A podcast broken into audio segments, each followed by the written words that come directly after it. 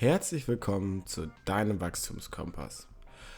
Das heutige Thema, was wir gewählt haben, sind Mythen und Maxime.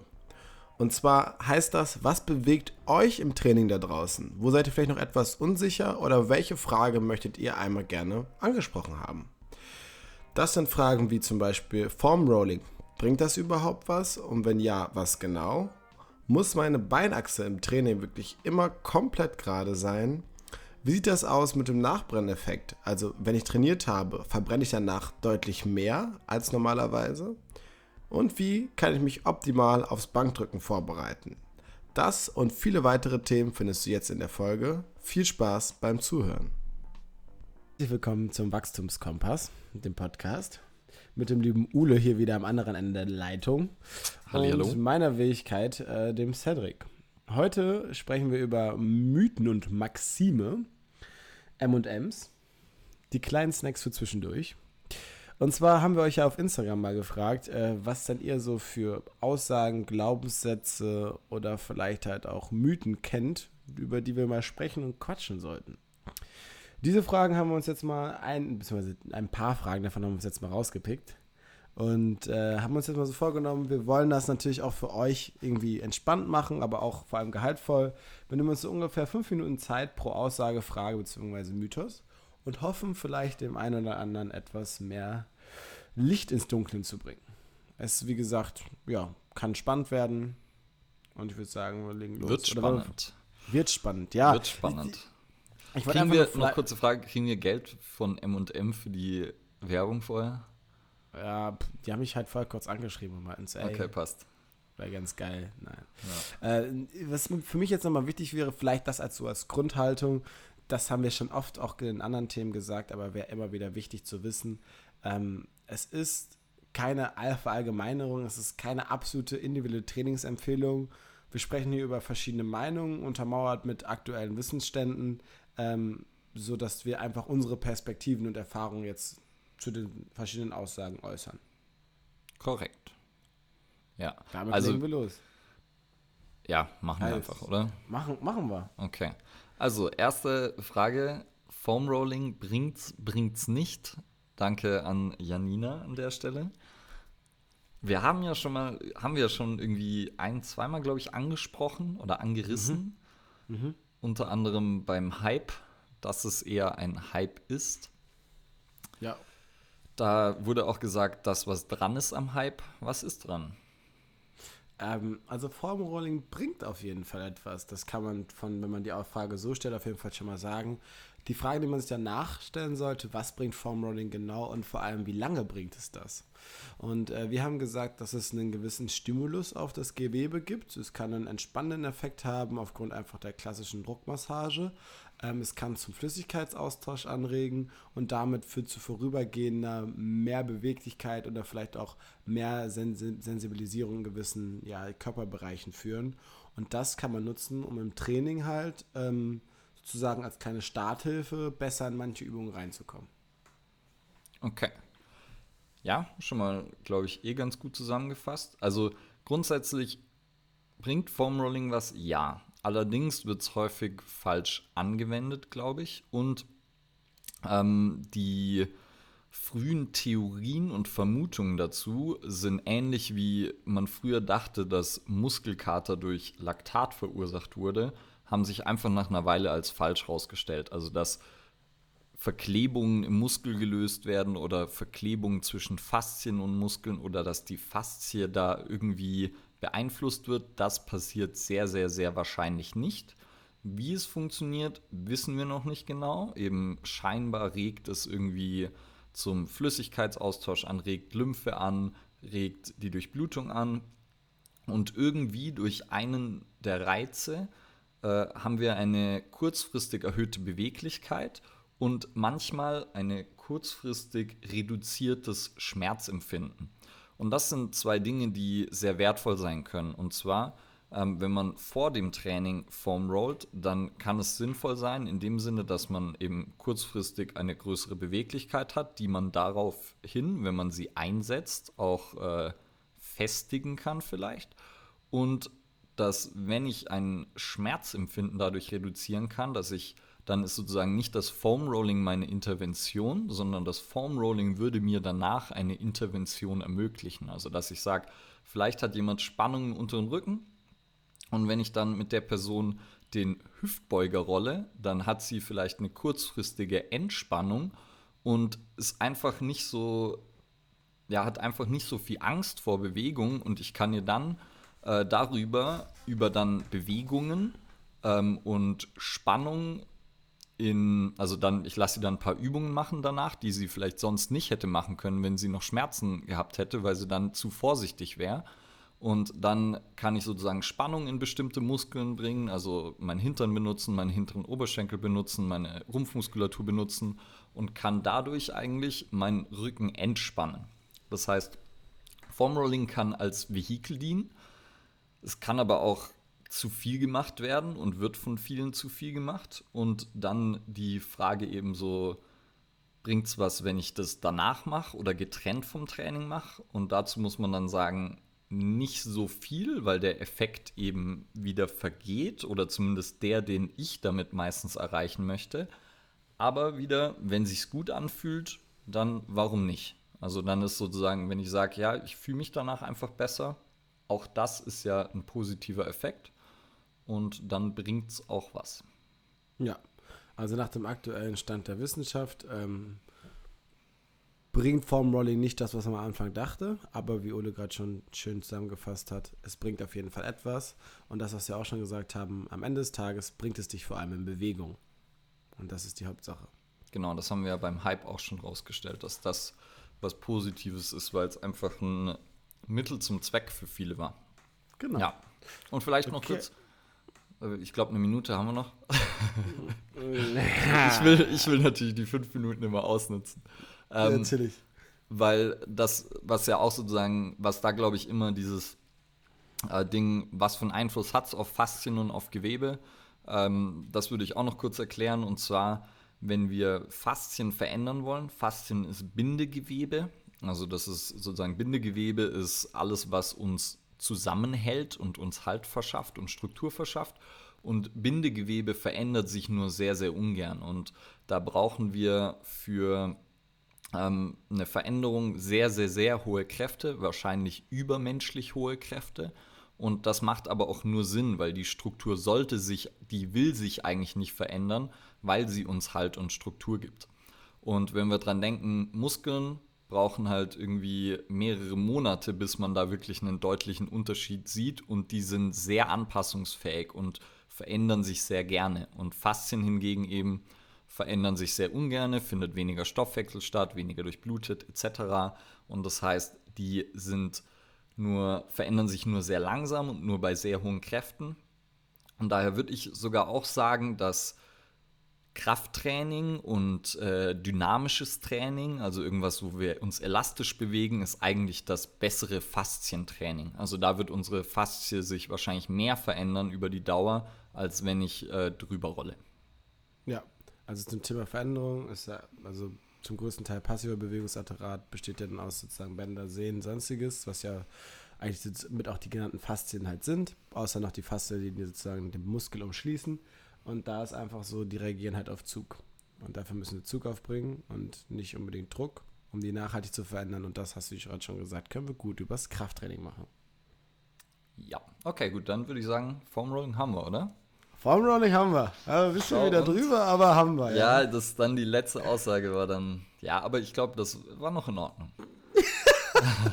so, ich, ja, also ich glaube, das war in Ordnung. Meine Aussage, das war in Ordnung. Die war, die war noch wichtig. ja, definitiv. Nein, wirklich. Okay, jetzt haben uns die Jungs, ich weiß nicht, wer es genau von dem war, von MTMT nochmal ja. ähm, eine Sache mit reingebracht, die ich auch sehr wichtig finde. Muss die Beinachse wirklich immer eine gerade Linie sein, mein lieber Ule? Ja, eh schon ja, eine, so eine richtige Clickbait-Aussage. Aber ähm, ja, muss sie. Okay. Nein, ja. natürlich nicht. Also ich glaube, aber das ist ja tatsächlich was, was auch in vielen Köpfen drin ist oder was dann häufig auch so ein bisschen, ja, irgendwie die Beinachse stabilisieren ist ja auch so ein Begriff, was man häufig, wenn man Leute über Krafttraining für Läufer oder so reden hört, dann hört man sowas oft. Ich glaube, da ist halt auch der Begriff stabil und Stabilität und Stabilisieren ist im Deutschen halt einfach, ja, du hast halt gleich irgendwie starr und fest im Kopf, aber stabil bedeutet eigentlich eher Kontrolle, also motorische Kontrolle oder Kontrolle über einen Bewegungsspielraum.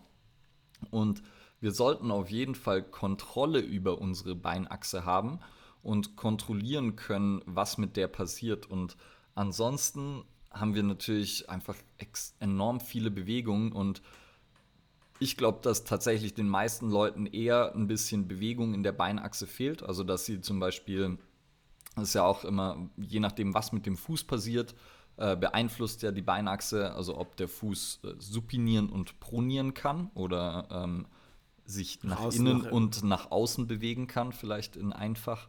Ähm, und das beeinflusst sozusagen dann, wie sich der Unterschenkel dreht und dann auch, wie sich das Knie bewegt. Und ich glaube, das funktioniert bei den meisten Leuten nicht optimal und dementsprechend äh, ist da, glaube ich, eigentlich mehr Arbeit nötig, dass man das wieder lernt und dann, um die Frage zu beantworten, muss die Beinachse eben nicht eine gerade Linie sein. Vor allem, weil wir uns halt auch nicht nur in geraden Linien bewegen, sondern genau. auch, ja. Würde ich, würde ich vollkommen so unterschreiben, also jetzt auch da anknüpfen. Äh, vielleicht noch ein bisschen von hinten aufgezogen von dem Prinzip, also erst Mobilisation, Stabilisation und dann Performance bzw. Kraft, was du ja dann auch gerade schon da erwähnt hattest, ähm, dass vielen Leuten halt diesem, dieser bewegliche Bereich dazu fehlt und sie sich vielleicht zu starr in manchen Bereichen aufhalten, wo sie gar nicht sein möchten oder sollen, in Anführungszeichen, für manche Belastungen, die einfach nur strukturell ja, Schaden anrichten können. Und dann am Ende des Tages, wie man jetzt aufsteht vom Boden, also die ganzen alltäglichen Belastungen, äh, da sind wir auch nicht immer gerade. Und so kann es auch bis zu einem gewissen Maß, mit einem, also bis zum gewissen Gewichtslimit, äh, muss die Beinachse auch nicht immer gerade sein. Ähm, aber natürlich macht es jetzt vielleicht nicht gerade Sinn, oder für, mein, für den einen vielleicht manchmal doch in bestimmten äh, Trainingssituationen, äh, mit hohem Gewicht in bestimmte äh, außerordentliche Beinachsen zu gehen. Aber erstmal, wenn man das so mitnimmt, muss es nicht sein. Ja, würde ich sogar auch nochmal gleich, ja, nicht widersprechen, sondern eher das, was du gesagt hast, noch erweitern. Gibt ja auch zum Beispiel, wenn man sich ähm, Gewichtheber anschaut. Und gerade dann, es gab eine Zeit lang, haben die ganzen Chinesen oder asiatischen Gewichtheber sind die Knie immer ziemlich nach innen gekommen beim Aufstehen aus der, also wenn sie, wenn sie beim Umsetzen das Gewicht in der tiefen Hocke gefangen haben und aufgestanden sind, sind die Knie nach innen. Und dann dachten auch viele, ja, das ist ja schlecht, aber wenn man dann wieder sich die Biomechanik anschaut und dann sieht, in was für einer aufrechten Position die da sitzen in der tiefen Hocke dann weiß man, okay, die haben halt die Hüftstrecker, die man normalerweise verwendet, also Gluteus und hintere Oberschenkel reichen halt nicht mehr aus oder sind in einer, mechanisch nicht in einer optimalen Position, um da zu arbeiten.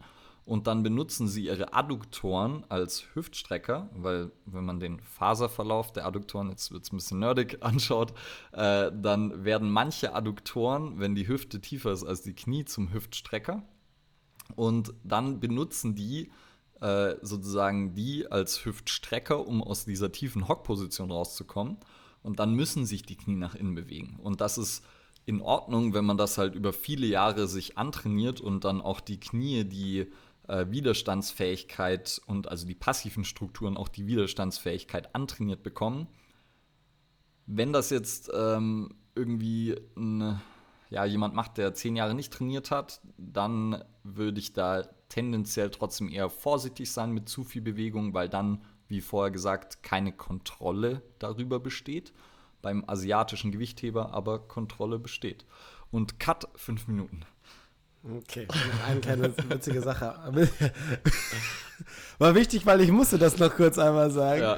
Nein, ähm, eine äh, Sache noch am Rande, äh, was du gerade gesagt hast mit Adduktoren, ganz äh, vereinfacht gesagt für die Leute, die jetzt auch gerne ihren Booty wachsen lassen müssen. Das heißt, wenn ihr Squats mit Booty Gains machen wollt, schnappt euch ein Gummiband außerhalb der Knie, geht bis maximal 90 Grad runter. Dann habt ihr auf jeden Fall mehr Gluteusaktivierung bzw. Gesäßaktivierung, als wenn ihr wirklich die komplette tiefe Kniebeuge macht, weil dann sind auch ganz oft die Adduktoren mit dabei.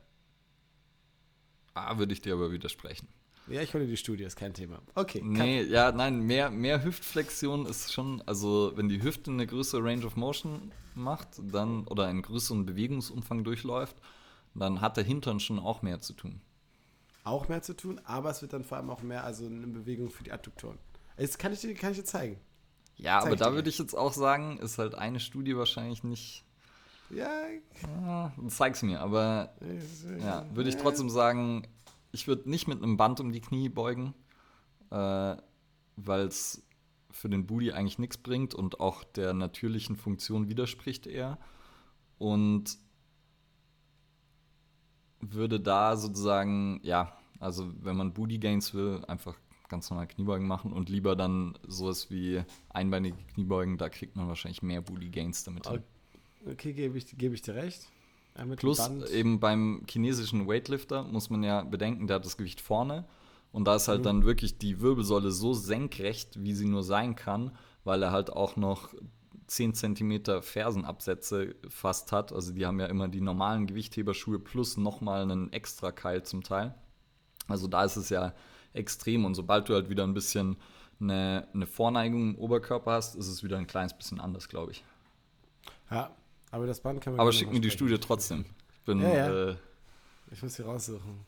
Äh, für die Booty Gains können wir dann gerne nochmal drüber sprechen. Mit dem Band, das interessiert mich auch nochmal, warum du da dagegen bist. Aber okay.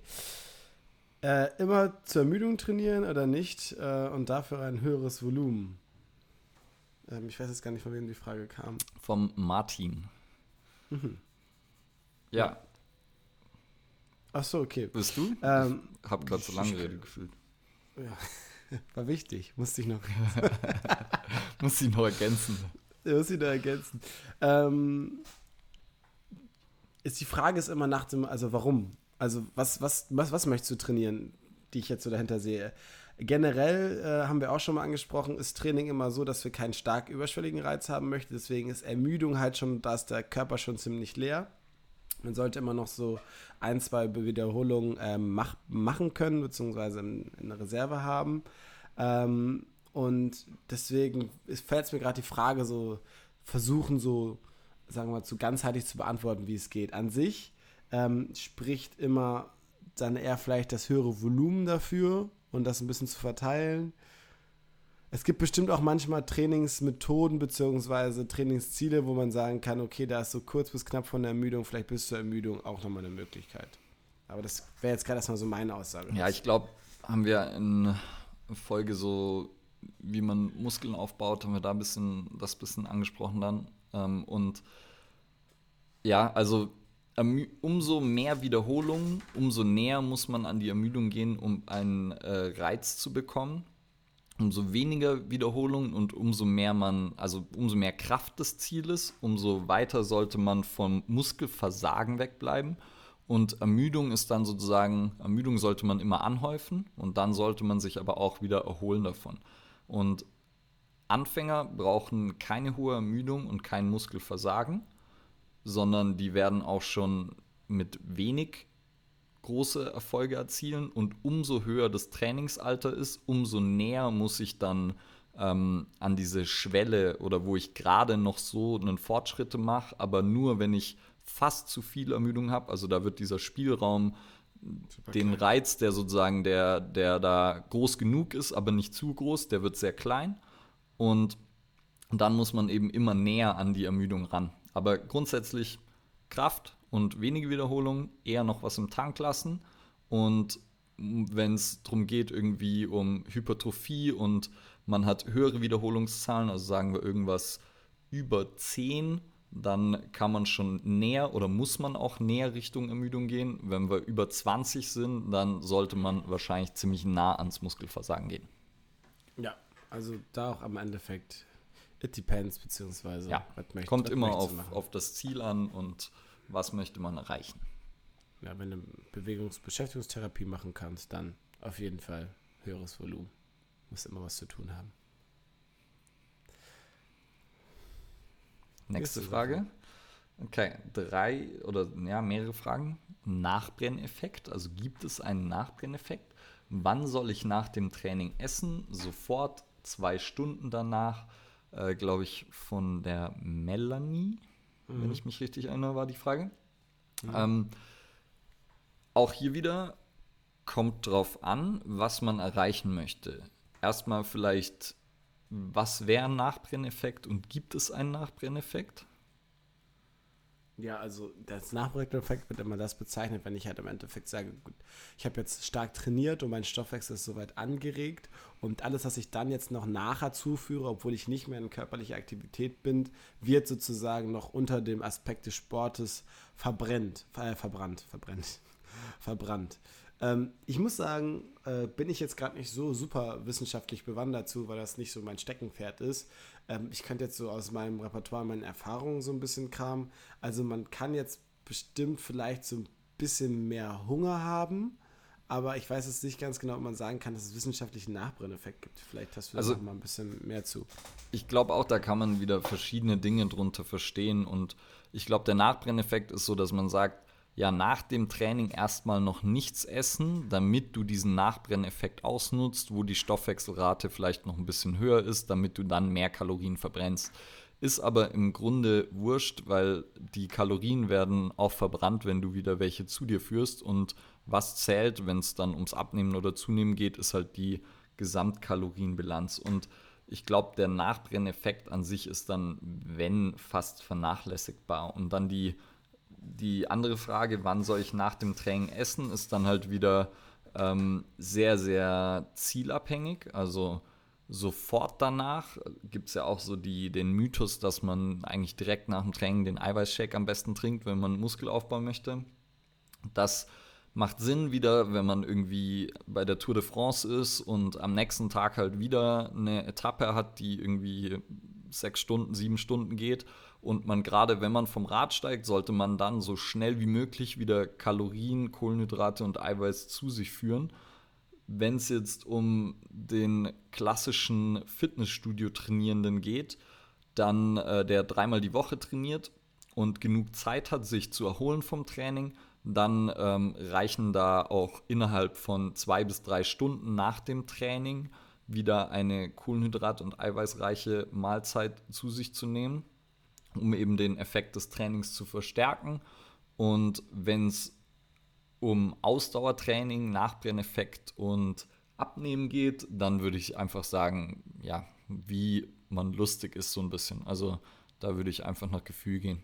Also ich glaube mhm. nicht, dass es krass viel ausmacht, wenn man jetzt eine Stunde wartet äh, und dass dann der Effekt deutlich größer wird.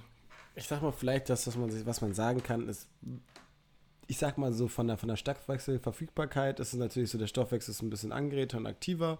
Da können Sachen vielleicht schneller umgesetzt werden. Aber das Wichtigste ist halt, du solltest es verzehren auf jeden Fall an dem Tag, wo du trainiert hast und bevor du schlafen gehst. Weil dann ist sozusagen, wie wir gerade schon in meiner Folge vorher besprochen haben, Thema Regeneration, da findet der Aufbau statt. Und das ist vielleicht zu diesem Zeitfenster, weil viele Leute auch ja vielleicht abends trainieren, sollte ich das auf jeden Fall machen, bevor ich schlafen gehe. Und äh, klar, wenn ich morgens trainiere, auf jeden Fall, bevor ich mich irgendwie nochmal meine nächste Tätigkeit wage, weil der Körper sonst einfach auf der Suche nach Essen ist und das Konzentrieren sehr ihm schwerfallen wird. Ja. Ja, und sonst, Gut. also ich bin eben, was auch Ausdauer angeht, ich dann auch nicht wahrscheinlich der beste Ansprechpartner, aber sonst ist der Nachbrenneffekt, glaube ich, eher zu vernachlässigen. Ja, ich glaube, es ist gerade in Bezug, was, was du auch schon mal gesagt hast, so HIIT, so mhm. in dem Sachen, ich push meinen Puls hoch und kann danach noch was verbrennen, weil ich habe 30 Minuten Sport gemacht. Ähm, dass wir jetzt nochmal ein ganz anderes Fass aufmachen. Was da verbrannt wird, ist nämlich nicht das, was sich alle erwünschen. Ähm, und das ist dann nochmal vielleicht ein bisschen ein anderes Thema. Können wir nochmal vielleicht auch Thema sowieso Intervalltraining. Genau, liebe, liebe Melanie, wenn die Frage nicht beantwortet ist, dann sag nochmal Bescheid, dann gehen wir noch genauer drauf ein. Oder? Genau, Thema Intervall. Ja, auf jeden Fall. Okay. Außenrotation als Vorbereitung aufs Bankdrücken. Von dem lieben Nico kam das. Ähm, ja. Er hat, glaube ich, er hat es dann noch ein bisschen genauer gemacht. Ne? Ja, hat gesagt, also so eine gesagt, Außenrotation am Kabelzug, dass man genau. das ja häufig sieht. Und dann, das ist halt auch das häufigste, das Einzigste, was man so sieht im klassischen, ähm, sage ich jetzt mal ganz plakativ, Pumper-Lifestyle, äh, was so den Außen, die Außenrotatoren betrifft. Und äh, ist das eine adäquate Übung aufs Bankdrücken? Gibt es da noch andere gute Sachen dabei? Ähm, ich würde immer sagen, es ist auf jeden Fall schon mal schön, dass das Leute äh, zum gewissen Teil überhaupt mal machen. Es gab auch manchmal Zeiten, als gar, gar keiner gemacht, da wird kalt sich auf die Bank gelegt und dann wird die Stange dreimal hochgelegt und dann ging es los. Deswegen ist das auf jeden Fall schon mal schön, dass es gemacht wird. Klar gibt es immer noch Variationen, die das Gelenk und den Gesamtapparat, also gerade den Schulterkomplex darauf vorbereiten. Ähm, haben wir auch schon mal aufgesprochen, so Thema Warm-up. Also man kann zum Beispiel erstmal über die Beweglichkeit einer befindlichen Teile gehen, sei es jetzt das Schulterblatt als auch die Schulter an sich. Äh, wir haben das Thema gerade kurz vorm Rolling angesprochen. Da könnte man sagen, okay, die Strukturen darum herum, wie Brustmuskulatur, vielleicht auch mal äh, nochmal den Latt, die die Schulter alle so ein bisschen in gewisse Richtungen ziehen, auch nochmal zu lockern und dann halt gezielt vorher zu aktivieren. Also das Schulterblatt sollte während des Bankdrückens stabilisieren. Also sorge ich vorher dafür, dass es auch eine gewisse Stabilität mitbringt. Jetzt weiß ich, was gleich kommen könnte, weil das Thema aktivieren magst du ja nicht so, beziehungsweise die, Terminologie, ja. weil es ist natürlich schon aktiv, aber vielleicht den körperlichen Fokus nochmal dahin zu legen, dass er weiß, okay, da bin ich vorbereitet, das habe ich gerade schon mal gemacht, das fällt mir passiv jetzt einfach leichter. Aha. Ja, also Außenrotation ist ja so immer, ist ja auch eins meiner, meiner Fables. Ist besser als nichts vielleicht, aber. Ist, ist, ist es besser als nichts, Ule? Also das ja, weiß ich nicht, weil, weil was ist die Funktion der Rotatorenmanschette? Ist die Funktion der Rotatorenmanschette, den mit den angelegten Armen zu rotieren, wie man es dann halt am Kabelzug häufig sieht? Nee. Aber es ist schon so, dass man sagen kann, dass dadurch halt wenigstens die Rotatorenmanschette, also jetzt können wir kurz ins Nerdige gehen, was aktiviert wird, aber das weißt du ja, ähm, mitgenommen wird. Und ich glaube, dass das in einer gewissen, ähm, in, der, in der Drückbewegung, also schon den Leuten dann mehr Sicherheit gibt, einfach weil, sagen wir mal, die Propriorezeption im Schultergelenk, also diese Eigenwahrnehmung, wie steht mein Gelenk, nochmal ein bisschen mehr angeregt ist. Klar, kann man darüber streiten, wie zielführend das nachher ist. Ja. Aber ich bin der Meinung, dass es besser ist als nichts. Also genau. sich kalt also hinzulegen auf die Bank ist. Besser als nichts, besser als kalt auf die Bank legen, aber zum Beispiel, also wenn man, sagen wir, jemand hat die Beweglichkeit und genug Innenrotation, um entspannt Bank drücken zu können, dann würde ich sagen, ist tatsächlich sich kalt auf die Bank legen und dann aber einige Aufwärmsätze einfach Bankdrücken zu machen, ist auch wunderbar. Ansonsten, wenn ich meine Rotatorenmanschette vorbereiten will, dann wäre eben Schulterblattstabilität etwas, was ich mir anschauen würde, was du ja auch gerade schon gesagt hast, weil Stabilität des Schulterblattes oder haben wir ja auch vorher schon gesagt, Stabilität heißt nicht unbedingt starr und fest, sondern eben auch Kontrolle über die Bewegung des Schulterblatts zu haben. Ähm, das heißt, das könnte ein Punkt sein, den ich mir anschaue, wo ich erstmal sozusagen ein unspezifisches Warm-up habe, wo ich irgendwas mache für meine Schulterblattkontrolle und ähm, dann die Rotatorenmanschette an sich würde ich eher so trainieren, wie sie halt auch funktioniert. Das heißt, ähm, die Aufgabe der Rotatorenmanschette ist eigentlich, dass sie den Oberarmkopf in die Gelenkpfanne reinzieht und dort hält und zentriert und dann dafür sorgt, dass sich äh, der Oberarmkopf im Gelenk bewegt, ohne dort sich zu verschieben. Und das würde ich dann vielleicht zum Beispiel mit sowas wie einem Bottom-Up-Carry, also eine Kettlebell in die Hand nehmen, sodass die Kugel nach oben zeigt. Ähm, und äh, wenn es jemandem kein Begriff ist, aber interessant, dann können wir auch irgendwie noch ein Video in die Shownotes reinpacken. Und äh, das wäre zum Beispiel was, wo ich die Rotatorenmanschette wahrscheinlich eher kriegen würde, weil ich da auch noch fest zugreife und die Kombination aus Griffkraft, äh, also Griffkraft ist ein Driver für unsere Rotatorenmanschette auch, ähm, und äh, stabilisieren müssen, würde mir wahrscheinlich mehr für die Rotatorenmanschette bringen als eine klassische Außenrotation. Ja, ich würde es sogar noch ein bisschen vereinfachen. Also ich finde den Bottom-Up-Carry eine gute Wahl. Ich würde es einfach in Rückenlage machen und würde dann sozusagen den Screwdriver machen, beziehungsweise den Schraubenzieher und würde dann halt einfach die Schulter, beziehungsweise das gesamte Schultergelenk bewegen. Also lieber Nico, äh, schnapp dir eine Kettlebell, ähm, leg dich in Rückenlage, Arm ist gestreckt zur Decke, Kettlebell zeigt zur Decke aufpassen, dass die Kettlebell nicht irgendwo runterfällt und dann den gesamten Arm, also die Ellenbeuge, führt die Rotation an, um deine eigene Achse drehen. Aber vielleicht da auch nochmal ein Video. Haben wir. Oder halt ähm, Shameless Plug. Werbung in eigener Sache. Ed Ole Förster auf Instagram hat da, glaube ich, ein gutes Video zu. Shameless Plug. ich speichere dich so in meinem Handy an, auf jeden Fall. okay, äh, Nikos äh, Physio-Kollegin, bekannte Freundin, weiß ich jetzt gar nicht ganz genau, hat gesagt, das äh, Körpergewicht ist ausreichend im Thema Rehabilitation. Ule Förster, Shameless Plug, was sagen Sie dazu? Ja, das war ja, also er hat zwei Fragen gestellt. Ähm, und ja, also die Behauptung war, dass Körpergewichtsübungen ausreichend sind in der Rehabilitation. Ich würde sagen, kann der Fall sein, aber schränkt einen natürlich extrem ein in dem, was ich machen kann. Und vor allem schränkt es mich extrem ein in den Belastungen, die ich wählen kann, weil ich halt ähm, gerade was hüftdominante Bewegungen angeht, bin also sowas, was normalerweise ein Kreuzheben wäre und was dann meine Körperrückseite trainiert, mein Hintern, meine hinteren Oberschenkel und eben eine Bewegung der Hüfte. Da bin ich sehr limitiert, wenn ich nur mit dem Körpergewicht arbeite und Zugbewegungen bin ich äh, zum Teil limitiert und äh, Drückbewegungen, die nicht horizontal sind, also Liegestütz wäre horizontales Drücken und wenn ich irgendwas über den Kopf drücke, äh, wäre vertikales Drücken. Ähm, und da bin ich sozusagen dann auch mit dem Körpergewicht extrem limitiert. Und ja, also wenn ich, wenn ich, eine, wenn ich mit jemandem in der Reha arbeite, dann will ich da eigentlich viele Optionen haben, weil ich auf äh, viele viele Probleme eingehen können möchte. Und mhm. wenn ich sagen würde, ja, ich benutze, ich habe nur das Körpergewicht, dann könnte ich auch was machen, aber ich wäre sehr eingeschränkt in dem, was ich machen kann. Und daher würde ich sagen, ausreichend nein. Im Notfall kann man ein bisschen was machen. Ja, also ich würde sagen, es ist, es ist, wie du schon gesagt hast, also es bietet eine gute Grundbasis. Äh, ich würde es nochmal so ergänzen, dass auf den Rehabilitation sprichst du ja wahrscheinlich von einer Verletzung oder von irgendeiner Erkrankung, wo ein gewisser Körperteil ausfällt und damit ein Defizit gegenüber anderen Körperteilen hat. Und das Körpergewicht spricht ja immer davon, dass der Körper sich im Gesamten bewegen muss und das heißt, der gesamte Apparat wird mit eingezogen. Nur da der jetzt halt einfach ein schwaches Glied hat und man sagt ja so, die stärkste Kette ist so stark wie das schwächstes Glied, hast, bist du darauf dann halt sehr schnell wieder ja, limitiert von der, von der Leistung her.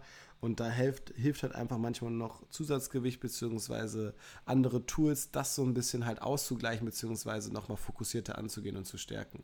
Und, und auch einfach ähm, noch andere Bewegungsrichtungen. Also mit dem Körpergewicht kann man halt immer nur gegen ja. die Schwerkraft arbeiten. Ja, genau. Und ähm, dann sozusagen ist es halt auch mega schwer, das zu dosieren. Und Gewichte kann ich halt sehr leicht quantifizieren und dann auch einen Seilzug oder ein Band oder so, wo ich halt ähm, auch nicht, im, nicht gegen die Schwerkraft, sondern auch in andere Richtungen arbeiten kann, ist halt einfach extrem wichtig in der Reha.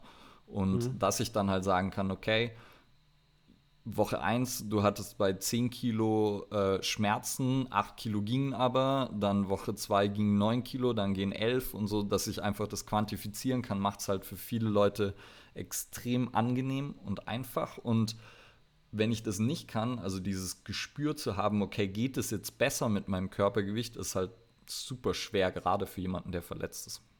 Ja, ja, ich hoffe, lieber Nico, damit haben wir eine Frage beantwortet. Also es geht auch nochmal für alle anderen Fragen, weil wir es gerade bei der Melanie nur gesagt haben. Schreibt uns, ob eure Fragen beantwortet sind und dann können wir nochmal dazu was sagen. Ja. Kommen wir zu der letzten Frage. Sind Supplements essentiell notwendig für einen fitten Körper? Wenn ja, welche? Kommt von dem lieben Turan. Okay, ähm, also ich sage einfach mal, sind Supplements essentiell notwendig? Nein. Wenn ja, welche? Also es gibt ein paar, bei denen kann man diskutieren oder da kann man, kann man überlegen. Für mich ist eigentlich nur, ich muss kurz äh, überlegen, dass ich keinen Schwachsinn sage. Für mich ist eigentlich nur eins, wo ich sagen würde, das macht in vielen Fällen Sinn und das wäre für mich Vitamin D. Mhm. Einfach weil es in unseren Breitengraden, äh, wo, also ich gehe jetzt mal von Deutschland aus, können wir, glaube ich, nur zwischen Mai und September und dann auch nur zwischen so ungefähr 10 und 15 Uhr Vitamin D produzieren, weil sonst die Sonne einfach nicht, also die Sonnenstrahlen, wenn die zu flach einfallen, dann werden die durch Ozonschicht, Atmosphäre etc. Äh, werden da zu viele rausgeblockt. Und das heißt, es gibt nur einen, einen sehr einen sehr kleinen Zeitraum, wo wir das produzieren können und dann sind die Rezeptoren dafür auch sehr unterschiedlich verteilt. Also gibt es manche Leute, die halt tatsächlich nur welches produzieren, wenn sie oberkörperfrei in der Sonne sind. Und wenn man dann schaut, okay, wann ist man zwischen 10 und 15 Uhr, zwischen Mai und September ähm, oberkörperfrei in der Sonne? Jetzt während Corona waren es vielleicht ein paar Leute mehr und häufiger, aber sonst ist es schon relativ wenig und dann halt häufig mit Sonnencreme. Ähm, und daher gibt es gerade in unserem Breitengraden da, wenn man sich so die Vitamin D-Level auch anschaut, also das kann man testen lassen, äh, sind die oft sehr, sehr niedrig. Und gleichzeitig ist Vitamin D extrem wichtig für den Körper, also für das Wohlbefinden, für sozusagen, also häufig auch so ein bisschen mit ähm, so Winterdepressionen ja verbunden, fürs Immunsystem, für extrem viele Hormone ist es wichtig und daher für Knochen, Haar, Haut etc. Ähm, und daher ist Vitamin D was, wo ich sagen würde, da sollte man zumindest mal seine Level sich testen lassen. Am besten mal gegen Ende vom Sommer und dann irgendwie gegen Ende vom Mitte, Ende vom Winter und äh, sich die mal anschauen. Und dann sollte man das auch supplementieren, wenn man da ähm, ja, niedrige Level hat. Ja. Also ich bin bei der Frage nochmal, greife die nochmal auf und sage, bin da bei dir, also sind Supplements essentiell notwendig für einen fitten Körper? Nein. Ähm, Supplements machen nur dann Sinn, wenn du etwas nicht erreichen kannst und musst unterstützen oder du bist in der körpereigenen Produktion und der Körper macht das nicht, also produziert es nicht selber genug. Und Vitamin D ist das dem Format, was Ule gerade beschrieben hat. Ansonsten alles andere kannst du über eine ausgewogene Ernährung und vor allem auch vielseitige, eine ausgewogene, qualitativ hochwertige Ernährung zu dir führen. Äh, und deswegen sind Supplements nicht essentiell für einen fitten Körper. Ja. Und haben wir aber, glaube ich, auch in, in einer Folge, die, als wir gefragt haben, noch nicht äh, draußen war. Also als mhm. wir die Frage nach Fragen gestellt haben, äh, die noch nicht draußen war. Ähm, aber haben wir da auch schon mal ein bisschen noch drüber gesprochen, welche vielleicht noch Sinn machen würden. Ja. Das waren jetzt im Endeffekt von uns sieben kurze Mythen, Maxime und Fragen zu gewissen Themen einmal angerissen. Äh, mich würde natürlich sehr interessieren und ich wette, ich würde Menge Geld drauf verwetten. Den Ule wird es auch interessieren. Was ihr davon hält, was ihr davon haltet. Haltet. Ja, sorry. Ähm, Passt schon. Äh, danke. was ihr davon haltet, ob euch das so gefällt, ob euch das zusagt, ob ihr da mehr Lust drauf habt und ja. Jetzt darfst du wieder noch was sagen, Udo. Ja, auch vielleicht, wenn wir dann auf einzelne Sachen nochmal eingehen können. Also wir können gerne die äh, Außenrotation, Gummibänder etc. mal in so einer Nerd-Folge diskutieren. Mhm. Warum ich nicht der größte Fan von Minibändern oder so bin. Ähm, ja. Ja. In diesem Sinne. Gebt uns Feedback. Abonniert, Abonniert uns. Alle, die ihr kennt empfehlt die Folge an eure Haustiere weiter und so. Immer, immer weiter, immer weiter. Zu bis zur Endlichkeit und noch viel weiter. In diesem Auf Sinne. Wiederhören. Schönes Wochenende.